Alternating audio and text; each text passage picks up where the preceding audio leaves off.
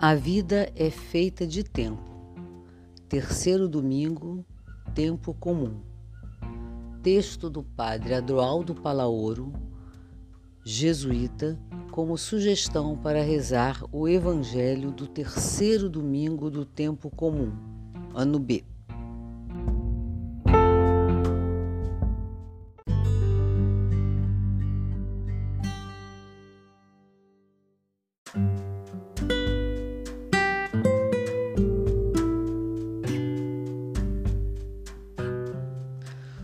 tempo já se completou e o reino de Deus está próximo.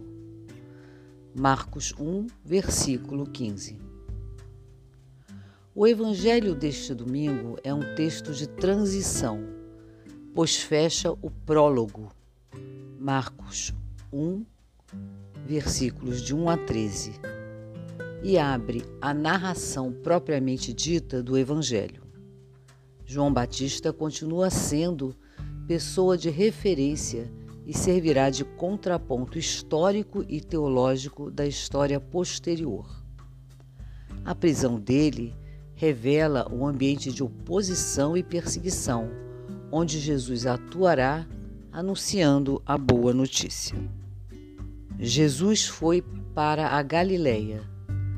O espaço geográfico e teológico de João Batista era o deserto com o Rio Jordão. O espaço de Jesus, no entanto, é a Galileia.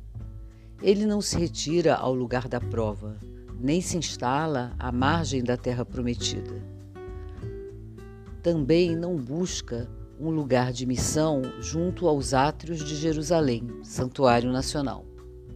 Jesus se encontra vinculado à terra e às pessoas simples da Galileia junto ao mar simbolicamente aberto às nações vizinhas. Ele se faz margem e começa seu ministério junto às margens.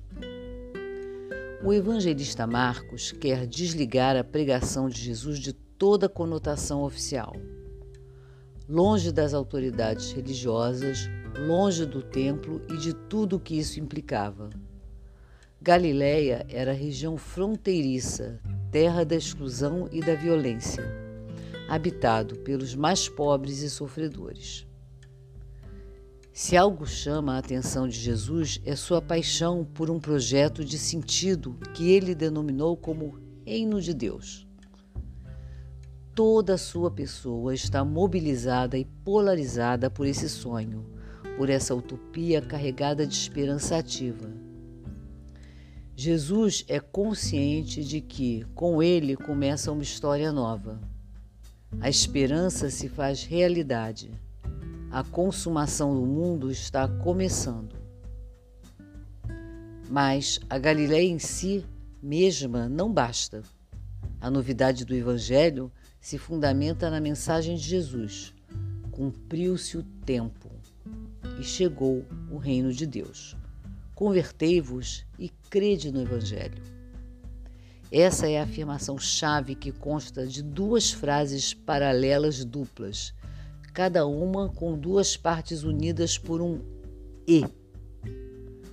Como é usual em Marcos, a segunda serve para precisar o sentido da primeira.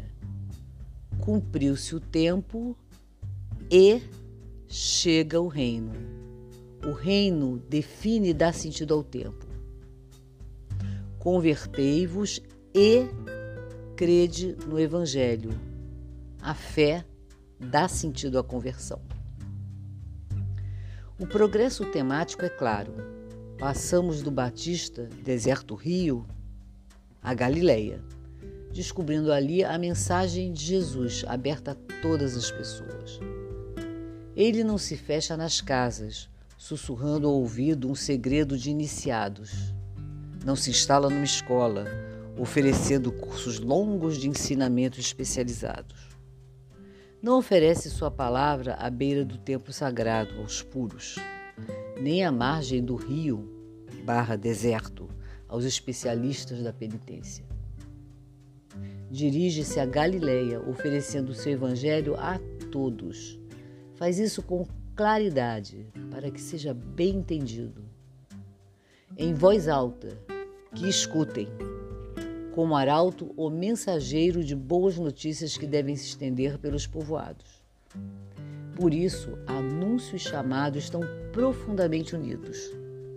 Com seu anúncio, Jesus desperta o que há de mais humano em cada um e o chama a entrar no fluxo da sua nobre missão. Farei de vós pescadores do humano. Atento ao tempo oportuno, Jesus pôs-se a proclamar a boa notícia da parte de Deus. Ele não espera, como João, que as pessoas venham ao seu encontro. Faz-se peregrino e dirige-se às pessoas, sobretudo aquelas que estavam à margem, excluídas e sem esperança. Cumpriu-se o kairós, ou seja, o tempo oportuno, carregado de sentido e de presença um tempo que se abre às surpresas de Deus e que mobiliza cada pessoa a viver de uma maneira diferenciada, rompendo com a vida rotineira e repetitiva. A fé do povo de Israel sempre se deixou guiar pelo tempo de Deus, por suas intervenções salvíficas. Esta fé é a que lhe conduz a uma visão histórica do tempo enquanto se trata do hoje eterno de Deus, apontando para a terra prometida, lugar do destino do povo. Descobre-se o tempo como um momento no qual acontece algo qualitativamente novo e não explicável a partir do ritmo cíclico da natureza. A atividade profética vai significar um passo decisivo na concepção do tempo dentro de Israel. Os profetas anunciam um novo ato salvífico de Deus que está por chegar e que será decisivo para Israel. A partir desse momento, o povo vai viver o tempo como expectativa e espera ansiosa de um momento definitivo em sua existência a realização da promessa. E Jesus inicia sua missão pública entrando no fluxo dessa expectativa do povo. O filho do homem vive na espera paciente do seu momento. Sua sabedoria consiste em saber aguardar que o tempo chega à sua colheita, sem cair na tentação de forçar sua maturação. Nessa perspectiva, não podemos viver o tempo como se este fosse algo meramente plano e indiferente. O Senhor do tempo e da história se faz presente em nossos corações através do seu espírito de amor e o tempo se faz simultaneamente princípio e fim, alfa e ômega. Cada dia e cada momento tem seu matiz, sua cor, sua novidade. Não é o mesmo a primavera que o inverno, ou o sábado que a segunda-feira. Para Jesus, o tempo que se recebe em graça e que se converte em missão é que dá sentido à sua vida nesse mundo. Ele acolhe, de seu pai o dom do tempo e o encarna na história humana de maneira iluminadora. Receber este dom requer uma disposição nova por parte do ser humano.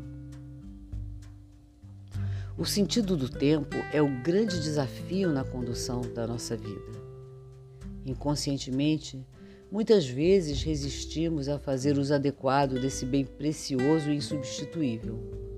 Outras vezes, usamos o tempo de forma mais contra do que a favor de nossos desejos e objetivos. Ao irromper no tempo histórico como presença viva de Deus Amor, Jesus nos convoca a nada mais esperar. O tempo já se completou. O apelo de Jesus deve estar encaminhado a descobrir o que estamos fazendo com o nosso tempo.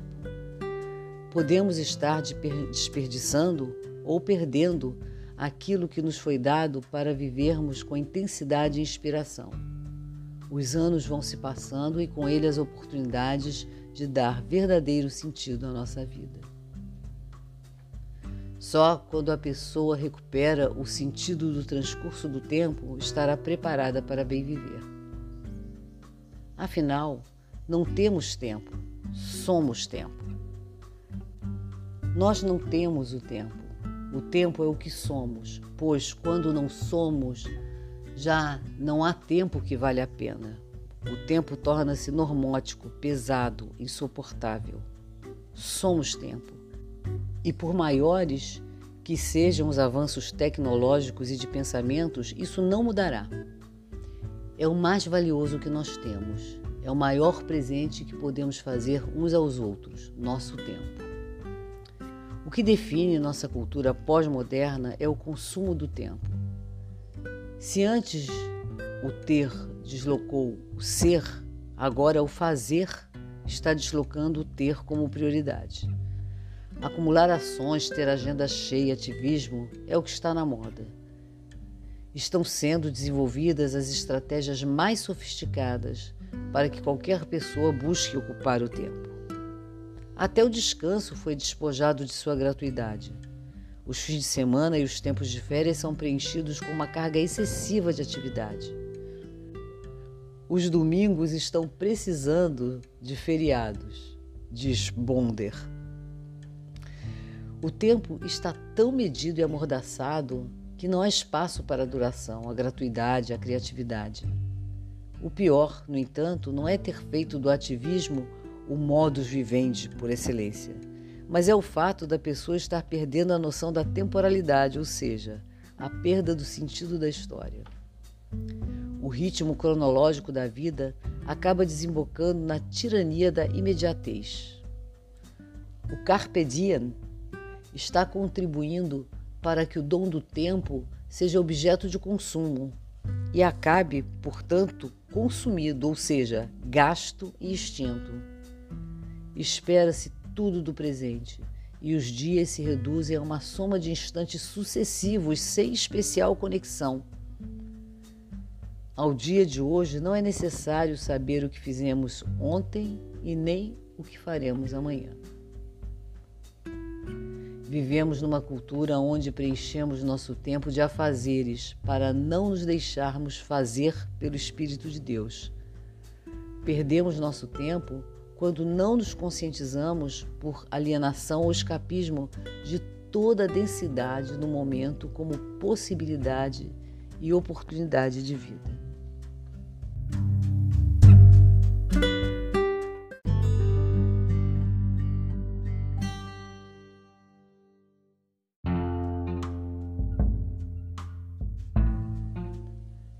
Texto bíblico, Marcos, capítulo 1, versículos de 14 a 20. Na oração.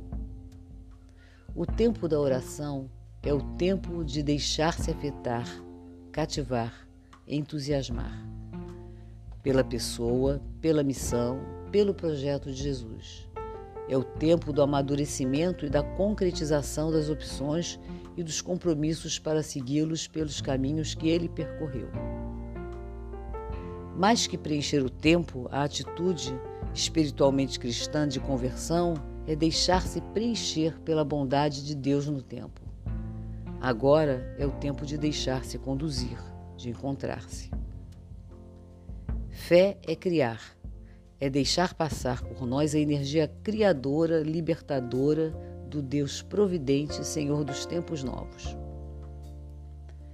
Viver o tempo como oportunidade é arriscar-nos a ver o que cremos, a perceber a presença daquele que se faz tempo e dá sentido pleno ao nosso tempo. É no tempo que expressamos o louvor, a ação de graças,